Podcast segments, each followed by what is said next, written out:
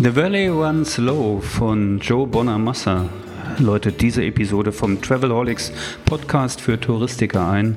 Mein Name ist Roman Borch und ich sage herzlich willkommen.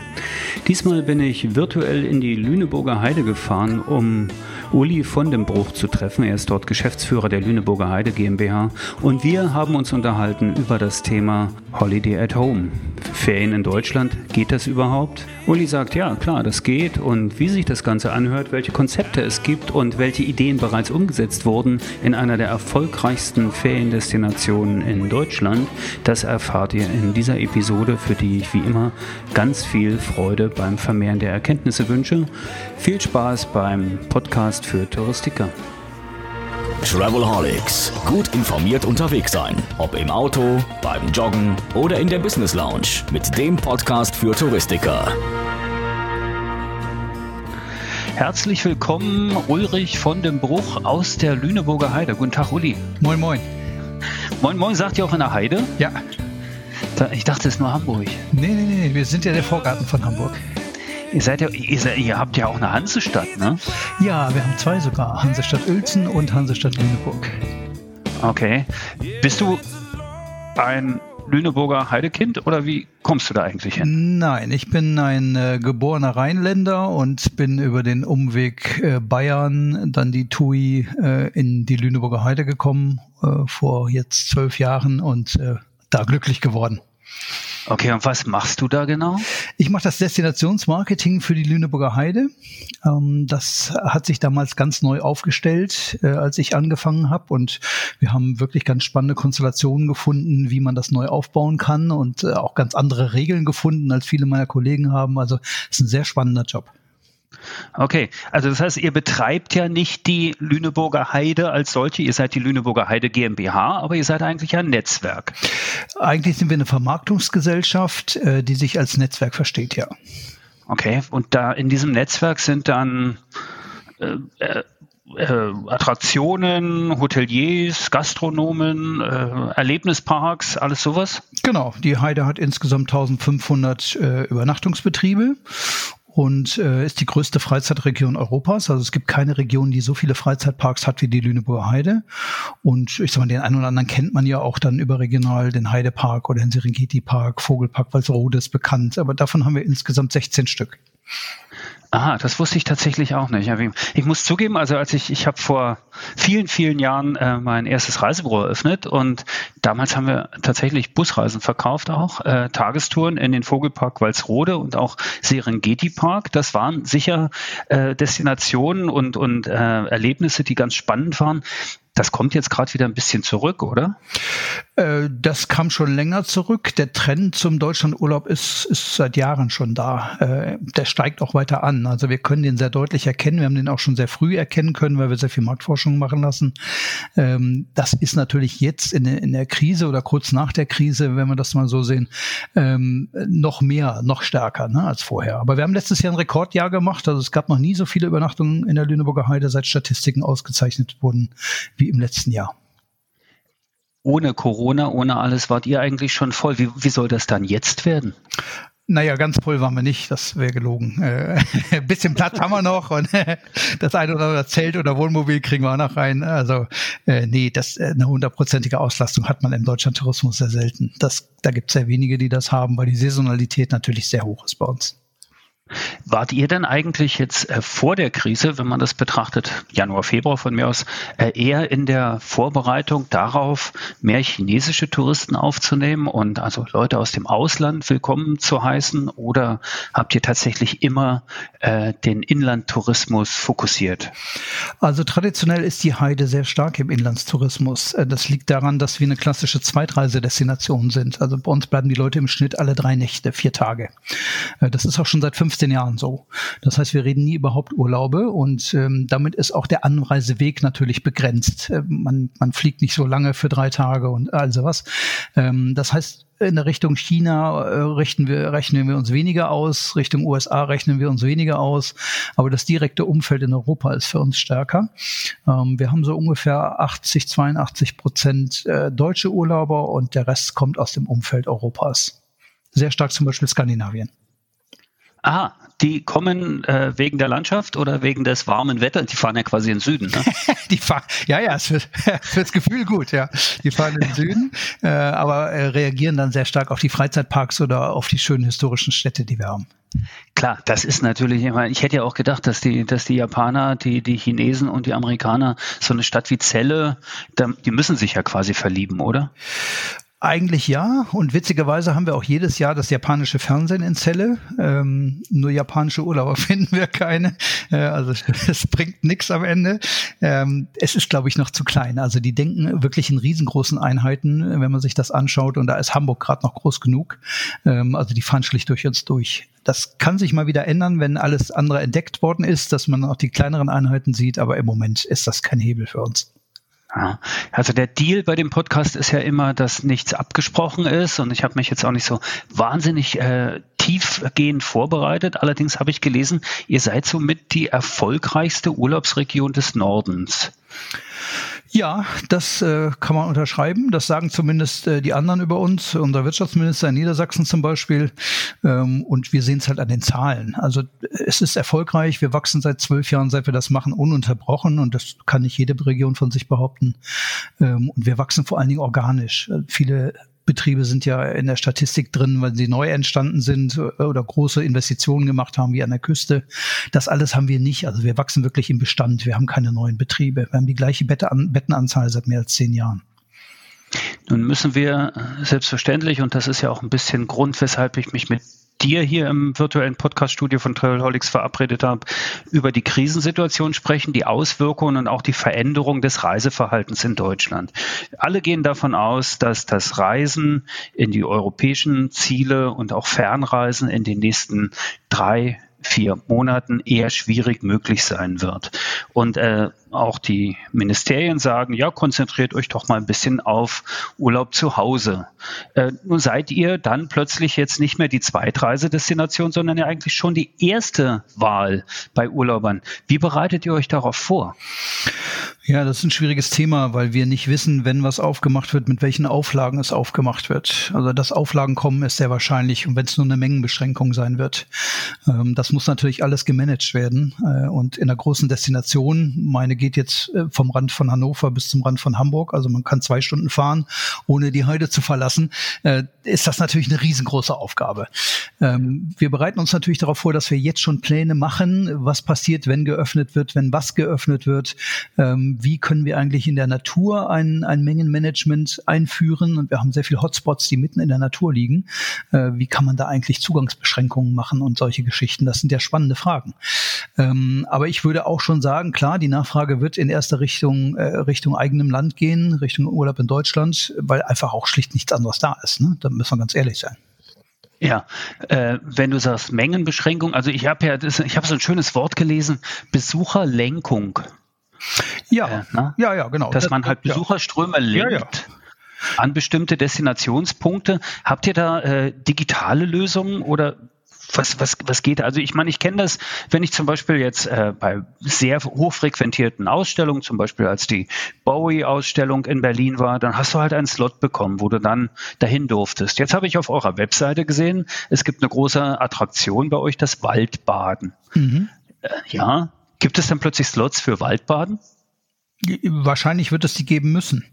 Ähm, okay. Denn die, die Hotspots sind natürlich am stärksten frequentiert. Das erleben wir ja jetzt schon zum Beispiel an Ostern, war das schon sehr stark, ähm, wo wir die Tagesausflüge hatten. In Niedersachsen darf man ja Tagesausflüge machen. Ähm, da konnte man das schon sehr deutlich sehen. Nur, wenn du einen Hotspot hast, der mitten im, im Naturschutzgebiet liegt und irgendwie von zehn Seiten zugänglich ist, wie willst du das beschränken? Ja, also du kannst nicht zehn Mitarbeiter auf die Wege stellen den ganzen Tag. Das funktioniert einfach operativ gar nicht. Und wenn du jemandem sagst, du kriegst jetzt ein Ticket oder sowas für 12 Uhr, dann kann der sich dran halten oder auch nicht. Also da sind so ein paar Herausforderungen drin in der, in der Weite der Natur, die nicht ganz einfach ja, zu handeln sind. Ne? Überall da, wo eine Haustür ist, da können wir das leicht machen. Da ist das ganz easy. Ähm, und da gibt es auch genug technische Systeme, die das heute können. Da gibt es sehr schöne sogar schon. Ähm, aber überall da, wo wir keinen Mitarbeiter vielleicht stehen haben und wo wir eben in der Weite der Landschaft unterwegs sind und die Heide ist wahnsinnig groß und wahnsinnig weit, äh, was auch ein Vorteil ist bei dem Produkt im Moment, äh, weil man begegnet sich auch nicht dabei. Ähm, aber da ist das Thema Zugangsbeschränkung natürlich echt schwierig. Ja, das kann ich mir vorstellen. Dann habe ich ein zweites Buzzword, äh, Abstand, Abstandsregelungen. Die sind ja bei der Weite der Natur da eine Ecke einfacher. Auf der anderen Seite habt ihr sehr viel Erlebnistourismus, also wo man halt in Freizeitparks, da sitzt man zusammen in Bussen oder in Fahrgeschäften oder ähnliches. Du kannst ja jetzt nicht eine Achterbahn nur noch mit Einzelfahrzeugen bestücken oder ähnliches. Wie, wie geht ihr damit um? Ja, das ist auch eine spannende Frage. Also wir haben von den vielen Freizeitparks natürlich eine Menge Wildparks. Ähm, das ist ein Vorteil, denn da haben wir wahnsinnig viel Platz. Das ist sehr weitläufig alles und da kriegen wir das auch gemanagt. Der Serengeti Park zum Beispiel hat so Bustouren durch den Park, durch den Zoo. Gibt es ja einige, die das auch haben in Deutschland. Ähm, da könnte man auch mit dem eigenen Auto durchfahren. Da wird man wahrscheinlich im Moment den Bus nicht nutzen können und wird mit dem eigenen Auto durchfahren. Dann hat man schon ein bisschen mehr Sicherheit in dem Thema. Aber auf einer Achterbahn im Heidepark ist das eine echte Herausforderung weil da sitzt man sehr nah, da schreibt man dann auch laut, wenn es runtergeht. Äh, und das sind natürlich alles Maßnahmen, die nicht gerade beliebt sind in den Zeiten. Da wird das kann es, ich mir vorstellen. Ne? Das macht ja auch den Spaß aus, ne? Ich meine, dass genau. man da zusammen ist. Also genau. wenn ich da jetzt noch alles alleine machen kann, dann gut, in der Geisterbahn alleine ist noch extra lustig, aber nein, eigentlich ist das auch nicht die Idee. Nee. Will man ja auch zu zweit kuscheln. Genau, und das ist das, was ja. ich mit Beschränkungen meinte. Wahrscheinlich wird man da irgendwie äh, regulativ eingreifen müssen und sagen, okay, also entweder nur jede dritte Reihe der Achterbahn füllen oder äh, irgendwie Abstand sicherstellen, nur ein Mensch pro Reihe oder irgend sowas und dann versetzt sitzen. Also irgendwas muss einem da einfallen, damit das möglich wird. Wie organisiert ihr denn die Vorbereitung? Fällt mir das so ein. Also habt ihr da jetzt einen Krisenstab oder ein Kreativkomitee oder eine Zukunftskonferenz oder wie macht ihr das? Ähm, ja, mehrere Bereiche. Also wir haben meine Firma aufgeteilt so ein bisschen in drei Bereiche. Ähm, die eine kümmert sich um das aktuelle Management der Krise, also Fördermodelle, wie können wir die Gastgeber betreuen und all sowas. Ein Teil kümmert sich um die Wiedereröffnung. Was passiert wenn? Also was machen wir in Marketingmaßnahmen? Was müssen wir jetzt managen? Wie diese Beschränkungen eben geben. Und der dritte Bereich geht in den, in den Content rein und sagt, okay, jetzt haben wir die Möglichkeit, eine leere Landschaft zu filmen oder leere Städte zu filmen. Das hat man ja sehr selten. Ähm, das machen wir jetzt auch massiv, äh, denn jetzt kann man natürlich auch tolle Bilder gerade machen. Ne? Sie ladet jetzt gerade die ganzen Drohnenpiloten von Deutschland ein und macht große Flugshows und, und fangt an, jetzt an Drohnenfestivals zu machen. Ja, so das ist auch eine spannende Sache, ja, ja klar. Ja, wir machen es selbst. Also wir, wir brauchen kaum Externe dazu. Wir haben die Einheiten alle selbst, weil das ein ganz wesentlicher Punkt ist in unserem Marketing. Okay, von deinem Marketing, da müssen wir nachher nochmal drüber sprechen. Da habe ich viel Positives gehört und äh, sehr innovative Geschichten. Sicher auch spannend. Ihr tauscht euch ja wahrscheinlich auch mit anderen Regionen und Destinationen aus mhm. und äh, gebt diese Erfahrungen weiter und ähnliches. Was, was wären denn so die Sachen, wo du sagen würdest, äh, das sollten, darauf sollten Destinationen jetzt unbedingt achten, wenn sie sich auf die Zeit nach dem Lockdown vorbereiten. Gibt es da schon ein paar Learnings, die Na, du jetzt schon ich hast? Ich würde schon vorher anfangen fast. Es gibt ja leider sehr viele, die das Marketing eingestellt haben während des Lockdowns und das finde ich einen großen Fehler, denn die Marken müssen eigentlich präsent sein. Äh, jetzt haben wir die großen Chancen, dass wir im Prinzip eine Konzentration auf Deutschlandurlaub haben und äh, es sollte eigentlich jede Region in Deutschland jetzt unterwegs sein in den entsprechenden relevanten Netzen. Äh, dass man jetzt vielleicht nicht das allerletzte Marketingbudget noch frei macht, ist okay, aber da gibt es durchaus kostensparende Möglichkeiten, wie man die Marke präsentiert präsentieren kann und auch am Laufen halten kann. Das, sag mal ein Beispiel bitte. Ja, ich sag mal zum Beispiel Kampagnen äh, im, im, im Facebook oder im, ne, das, das ist einer, immer noch einer unserer wichtigsten Kanäle, die wir haben bei uns. Ähm, auch Instagram-Aktionen, äh, was auch immer man alles machen kann. Also wir haben zum Beispiel einen, einen Film gelauncht gerade, für den wir einen Preis gekriegt haben. Das ist ein siebenteiliger, so eine siebenteilige Serie über ein Kutschpferd, ähm, hat eine Auszeichnung gekriegt, bauen wir jetzt gerade auf, weil wir sagen, jetzt sind die Leute doch empfänglich dafür, jetzt haben sie Zeit, jetzt gucken sie sich solche Sendungen an, die durchaus auch mal ein bisschen länger sind und dann ist die Wirkung der Marke im Gehirn doch eine ganz andere, als wenn ich nur zwei Sekunden oder drei Sekunden Zeit habe. Okay. Dieser Film ist schon live, also der ist im Netz. Der, ja, die ersten da fünf, würde ich dann, genau, die ersten da würde ich dann den ja. verlinken in den Show Notes sehr gerne. vielleicht. Ja, sehr gerne. Ja, schickst du mir den Link vielleicht noch gerne. kurz und dann, ja, ja das, das wäre super. Jetzt aber eine andere Sache. Du hast eben noch äh, Förderung und Unterstützung gesagt. Es ist ja trotzdem auch so wie im ganzen Land, dass viele Gastgeber, viele Restaurants und Betriebe erstmal zu sind und jetzt äh, finanzielle Sorgen haben oder auch wirklich Existenzängste haben, äh, wie sie durch diese äh, Krise kommen können. Ja. Äh, besteht nicht auch die Gefahr, dass ihr wieder aufmachen könnt und dann ist nicht genug da? Ja, natürlich. Die Gefahr besteht, ähm, je nachdem, wann das ist, denn man kann relativ einfach ausrechnen, wenn man ein bisschen mit den Leuten redet, wann der Punkt gekommen ist. Und äh, wir haben unserem Wirtschaftsminister schon geschrieben und gesagt, wir können sehen, dass dieser Punkt Mitte Mai erreicht ist, dass äh, die, die Fördergelder aufgebraucht sind, dass die Reserven aufgebraucht sind und dass wir dann mit den ersten Insolvenzen rechnen müssen. Ähm, das kann passieren, äh, je nachdem, wann die Politik sich zur Öffnung entschließen kann, ähm, dass das nicht zusammenpasst. Und dann haben wir Insolvenzen oder wir brauchen ein zweites Zuschussprogramm. Das wäre unsere Idee dazu gewesen. Okay, okay, aber da gibt es schon Gespräche. Ja, wir haben zumindest den Bedarf angemeldet. Ob, ob, de, ob wir dann gehört werden, ist ja was ganz anderes. Ähm, ja, aber man muss natürlich den Finger heben und sagen, pass auf, wir können belegen, dass das so ist. Wir haben Umfragen äh, in den Betrieben gemacht, wie die Kostensituation aussieht. Also wir können das genau sehen. Das, können wir aber sowieso, weil wir uns jahrelang schon um, um solche Themen kümmern. Ähm, und wir heben jetzt mal den Finger und sagen, Achtung, da kommt noch was. Es war nicht getan mit der ersten Runde, sondern die Branchen, die im Moment ja kein Geld verdienen können, das geht Reisebüros ja genauso, ähm, die müssen einfach ein zweites Zuschusspaket bekommen. Absolut. Also den, gutes, gutes Beispiel, gutes Stichwort, den Finger gehoben haben gestern auch bundesweit die Reisebüros. Äh, auf über 40 Veranstaltungen, 40 Demonstrationen haben sie darauf hingewiesen, wie ihre wirtschaftliche Situation ist. Nicht alle in der Politik haben verstanden, dass Touristik zusammenhängt, ne? dass es dort mhm. vom äh, Hotelier über äh, den Reiseveranstalter, das Reisebüro, den Technikanbieter, den Kommunikationstrainer, die Marketingagentur und, und, und, und, und ein ganz enges Netzwerk gibt oder auch von mir aus einen Räder Räderwerk, was alles ineinander greift und die müssen letztendlich alle gestützt werden. Zur Situation der Reisebüros, zur, zur Zusammenarbeit äh, von Destinationen, gerade jetzt in Deutschland mit Reisebüros, würde mich natürlich interessieren, wie offen seid ihr da, wie oder wie bereit? Klar, ihr seid sicher willens, aber ist es überhaupt nötig, hm.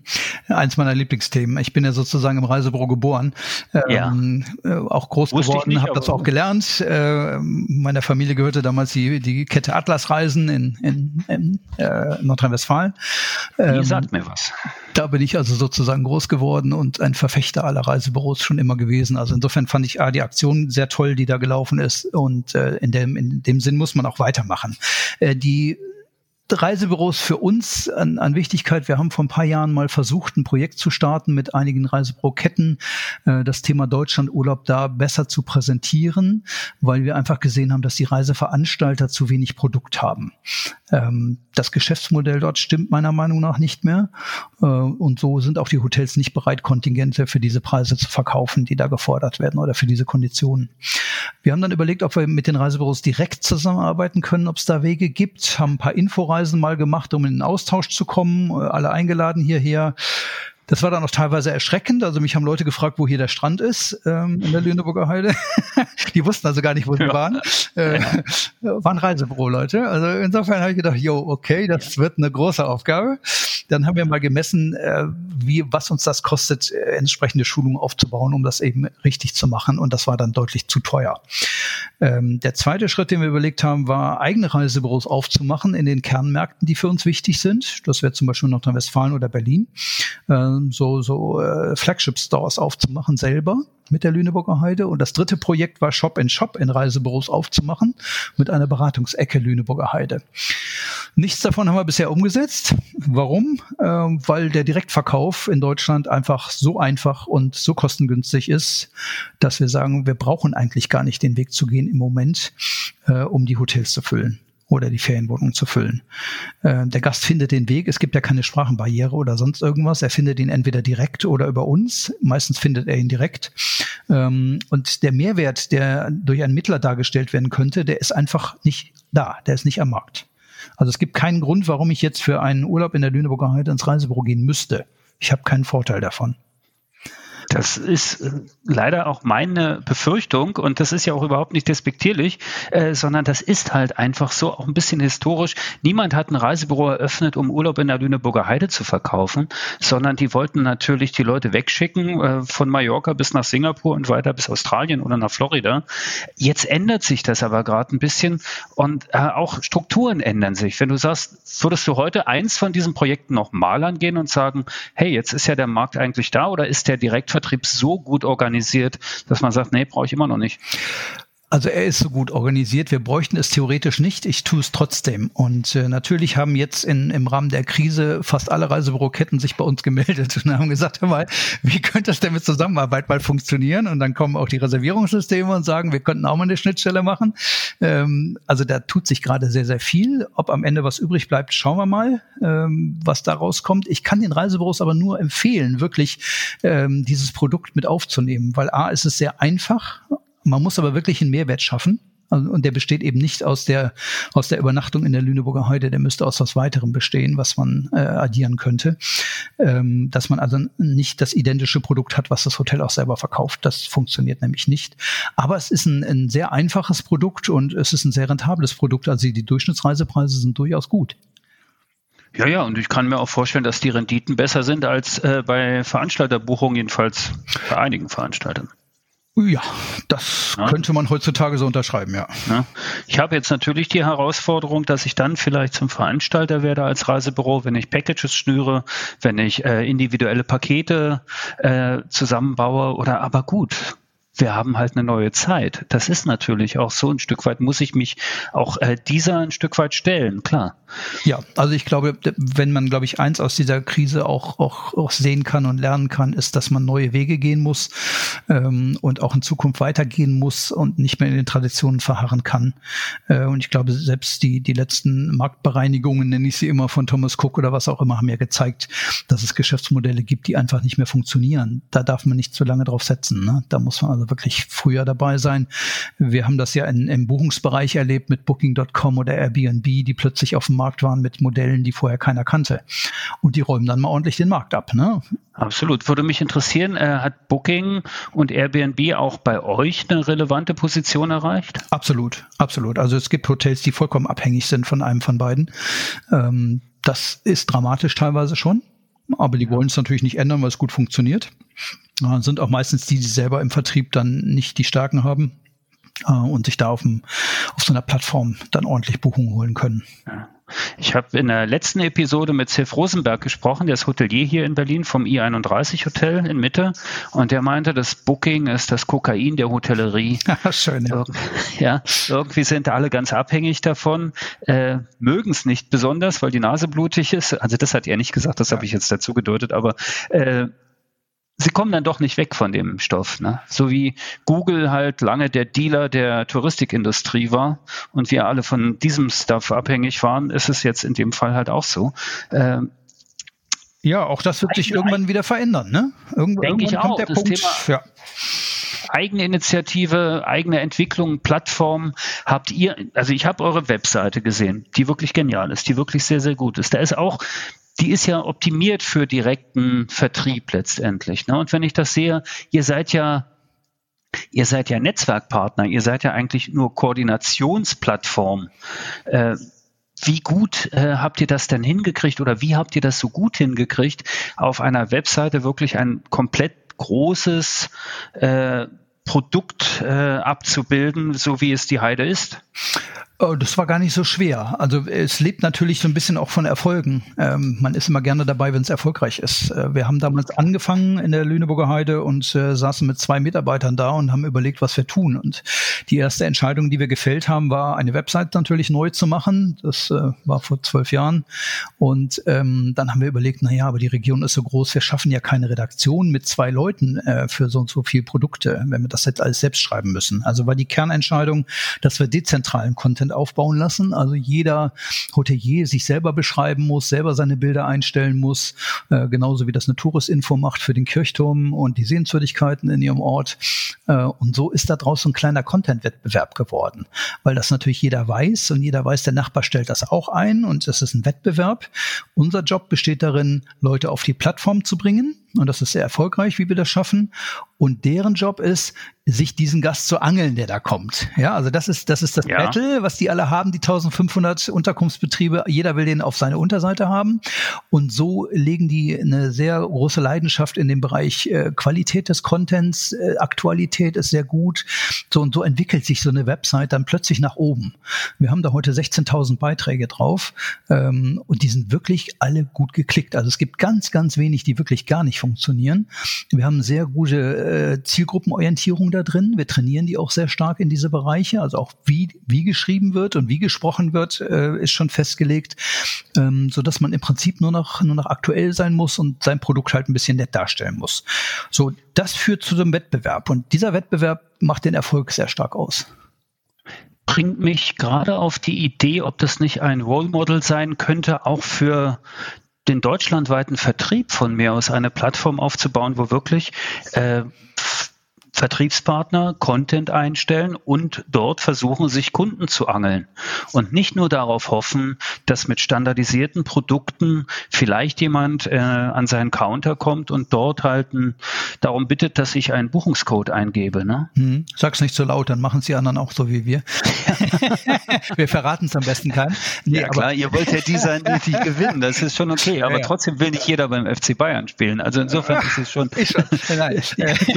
ähm, Nein, nein, aber was ähnliches passiert ja gerade zum Beispiel mit dem Open Data Projekt von der DZP. Ja. Ne, das, das geht ja in die Richtung, dass die Daten offen werden, dass jeder sie verwenden kann. Und das ist ja auch ein Wettbewerb. Also auch da muss man sich als Region ja beweisen und gute Inhalte haben, damit man eben gezogen wird. Ja, Gibt es denn jetzt, gibt's jetzt schon einen Konzern, der sagt, okay, ich kaufe mal den ganzen Deutschland-Tourismus auf, weil ich weiß, das ist jetzt das große Thema oder seid ihr alles Einzelkämpfer? Hm, Gibt es einen Konzern, der noch Geld hat? Ja, das, das wäre die nächste Frage. Gibt ein paar, die Geld bekommen ja, haben. Genau. Ja, genau. ja. ja. Nee, also äh, wir sind Einzelkämpfer, tatsächlich. Also das ist äh, nicht so, dass der Deutschland-Tourismus äh, so stark verbunden ist in den Regionen.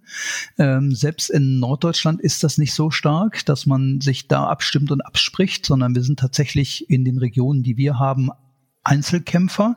Äh, wir haben es geschafft, jetzt in den letzten zwei Jahren in Niedersachsen deutlich mehr miteinander zu arbeiten, vor allen Dingen im, im Backoffice-Bereich, also dass wir sagen, Technik zusammen machen und also alles, was wahnsinnig teuer ist. Ne? Das kann man besser zusammenlegen. Ähm, vorne an der Front kämpfen wir immer noch für unsere eigene Marke jeder. Okay. Okay, da, obwohl ja Standards gerade auch in dem Bereich Erlebnis äh, und, und, und auch Übernachtung und touristische äh, Inbound-Sachen ganz spannend wären, was Standards angeht. Äh, allein vom Payment geht's schon los. Also letztes Jahr war ich da mit dem VIR mit in Shanghai auf der ITB mhm. und habe festgestellt, wie gut eigentlich es funktioniert, wenn du halt eine Super-App hast, wo du halt dein Payment generierst und so weiter. Wenn man sowas auch hätte für Destinationen in Deutschland, wäre jetzt für Inbound-Touristen äh, natürlich ganz spannend. Jetzt brauchen wir die gerade nicht, weil die Deutschen haben ja alle ihre äh, Apps schon und haben ihr, ihr Apple Pay oder was auch immer aktiviert. Das heißt, sie können einfach in die, in die Betriebe gehen, in deiner Destination, aber auch im Bayerischen Wald oder im Harz von mir aus und, und können sich dort relativ frei bewegen. Es gibt keine Sprachbarriere. Die große Barriere, die ich sehe, ist, dass die Kapazitäten gar nicht reichen.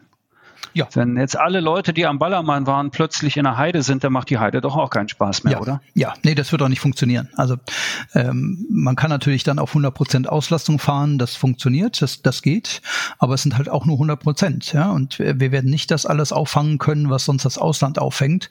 Äh, das kann nicht funktionieren. Die, die Küste zum Beispiel, die ist ja auch im, im Sommer schon ausgebucht, obwohl jeder noch nach Mallorca fliegt und in die Türkei. Ähm, und trotzdem ist, ist die Nordsee oder die Ostsee ausgebucht. Also wie soll die jetzt zusätzliche Gäste verdauen können? Das kann ja gar nicht funktionieren. Ähm, es wird also einen Überlauf geben in andere Regionen rein, die bisher kaum frequentiert wurden zu der Zeit. Ähm, aber es, ist, es hat einfach ein Ende. Ja, es hat einfach eine Menge, die möglich ist und äh, vielleicht auch eine Menge, die noch beschränkt wird. Also wir werden nicht 100 Prozent der Deutschen unterkriegen können. Dann mal nur zwischen uns, weil noch hört ja keiner zu. Ist es dann nicht ein Ammenmärchen, jetzt äh, allen zu suggerieren, bucht Urlaub in Deutschland, das wird den Vertrieb, das wird die Touristik retten? Naja, es wird zumindest erstmal den Deutschlandtourismus retten. Das wäre ja schon mal was. Also Hotelwüsten oder Orte ohne Restaurants wollen wir hier, hier auch nicht haben, als, selbst als, als Bürger, als Einwohner nicht. Also insofern ist das schon ein Punkt, äh, der wichtig ist. Aber ich glaube, dass, dass die Politik jetzt jedem erzählt, du kannst dieses Jahr Urlaub in Deutschland machen, das ist nicht die ganze Wahrheit, weil äh, so viel Kapazität haben wir nicht. Wie stehst du denn zu Saisonverlängerung? Wäre ja eigentlich gut für euch, oder? Ja, ich sag mal, die, die Saison reguliert sich in der Regel durch die Nachfrage. Die wird schon jedes Jahr immer länger. Das merkt man schon ganz deutlich. Also wir haben mal Zeiten gehabt, wo wir stark im Sommer waren und mittlerweile ist der Herbst bei uns geht bis in den November rein. Äh, das war auch nicht immer so. Also sonst haben wir immer Ende September immer mal äh, aufgehört ja. sozusagen. Ne? Und äh, das verlängert sich automatisch, solange die Nachfrage da ist. Die wird natürlich hoch sein. Das heißt, man kann schon davon ausgehen, dass man auch im Winter äh, genug Traffic kriegt. Aber ich glaube, dass das immer noch nicht reichen wird, weil alle wollen natürlich dann fahren, wenn das Wetter schön ist. Und das wird nicht funktionieren. Klar, also ich glaube schon, dass die Saisonverlängerung, die es jetzt in den letzten Jahren gegeben hat, natürlich mit den Wellness-Trends zu tun hat und auch mit den Outdoor-Activity-Geschichten, dass man sagt, okay, Mountainbiken oder Radfahren kann ich auch noch wunderbar im Oktober, da muss ich jetzt nicht immer nur in der prallen Sonne fahren. Das ganze Thema Sport, aber auch Wellness oder so, das verlängert das ein bisschen. Müsste natürlich auch die Produkte ein bisschen verändern. Ne? Du musst halt sagen, okay, äh, ein, äh, ich brauche noch mehr Wellness-Center in den Hotels, ich brauche noch mehr Festivals, Festivals und, und besondere Attraktionen, die außerhalb der Saison stattfinden, die auch ein Stück weit wetterunabhängig sind. Aber wie du richtig sagst, es wird immer noch nicht reichen, um alle Urlaubswünsche zu erfüllen und zu befriedigen. Ne? Ja, vor allen Dingen nicht kurzfristig. Ne? Also Wellnessbereich kann man nicht mal eben bauen. Das, das, äh, also wir müssen mit dem klarkommen, was wir jetzt an Produkt da haben. Da geht es im Wesentlichen ja in den Übernachtungsbereich rein. Das ist die Grundvoraussetzung, die man haben muss. Und äh, Regionen, die halt große Fläche haben, wie wir, sind auch ganz gut dran. Das ist besser, als sich alles am Strand zu drängen. Ähm, also insofern, ja, äh, das wird ein Riesenboom werden. Ich glaube aber, dass das noch ein bisschen dauert. Das wird nicht sofort losgehen. Ähm, aber es hat halt ein, ein, ein Limit. Ne? Es hat eine Menge. Ja, absolut. Nun bist du ja äh, Kooperationsprofi und auch äh, Plattform-Auskenner. Wenn du sagst, okay, wir gehen jetzt den Weg und holen jetzt nochmal Veranstalter, Reisebüros, äh, Vertriebsplattformen äh, mit ins Boot und machen gemeinsames Projekt, was würdest du starten? Jetzt mal im Sandkasten. Ja, als schnellstes im Moment würde ich natürlich das starten, was meinen Betrieben am schnellsten Umsätze zuführt. Das ist jetzt einfach die Sorge um, um die Betriebe. Äh, ich sagte ja, Mitte Mai äh, fällt bei uns der Hammer.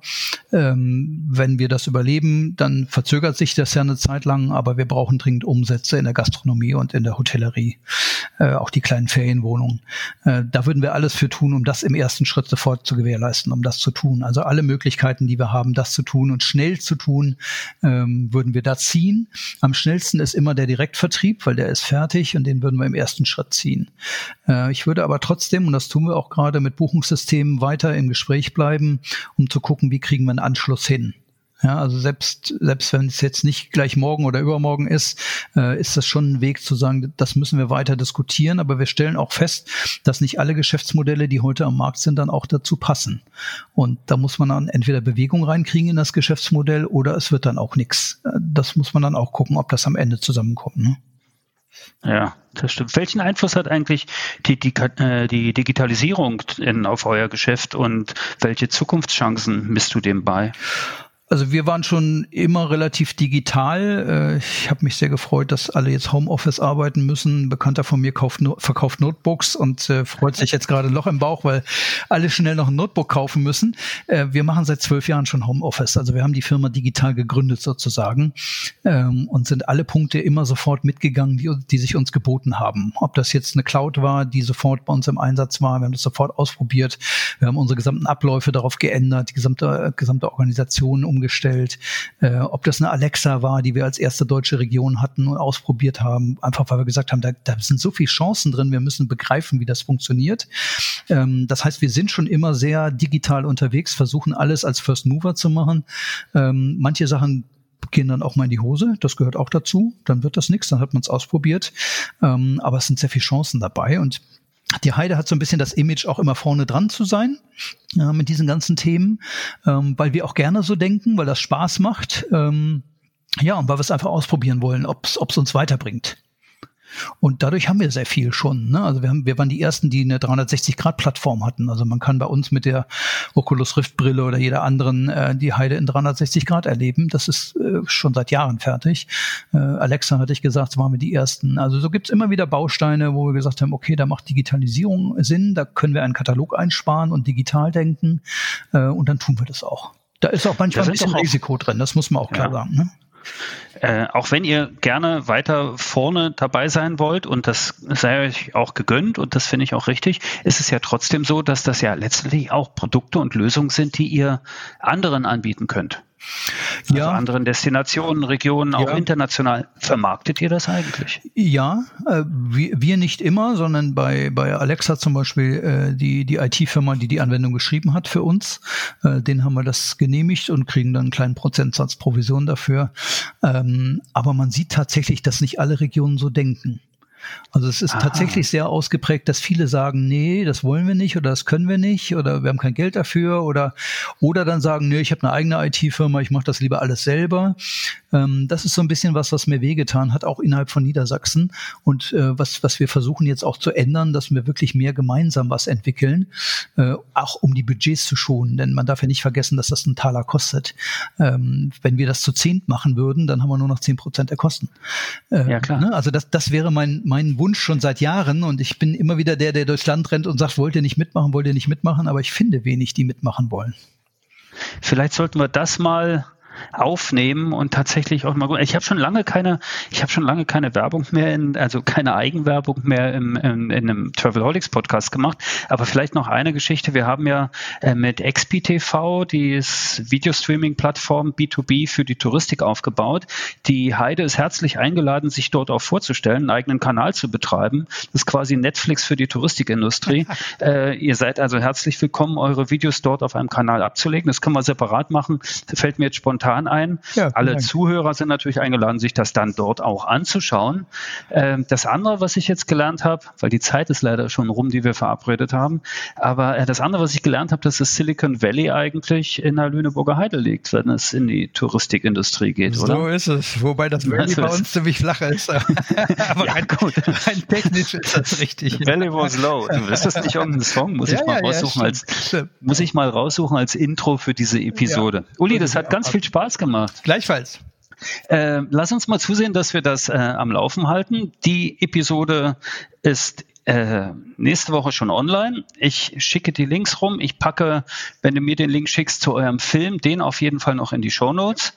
Und ich wünsche euch alles Gute, dass es natürlich über Mitte Mai hinausgeht und dass wir alle noch eine gute Saison haben. Allen Reisebüros, die zuhören, und das sind viele, das weiß ich, äh, versucht trotzdem auch direkt und mit eigenen Ideen auch den Deutschlandtourismus stark zu machen, auch wenn es einen guten Direktvertrieb gibt. Äh, ihr habt gerade gehört, äh, die Heide verschließt sich nicht, die ist offen für alle, oder? Genau, so ist es. Und das ist ein schönes Schlusswort.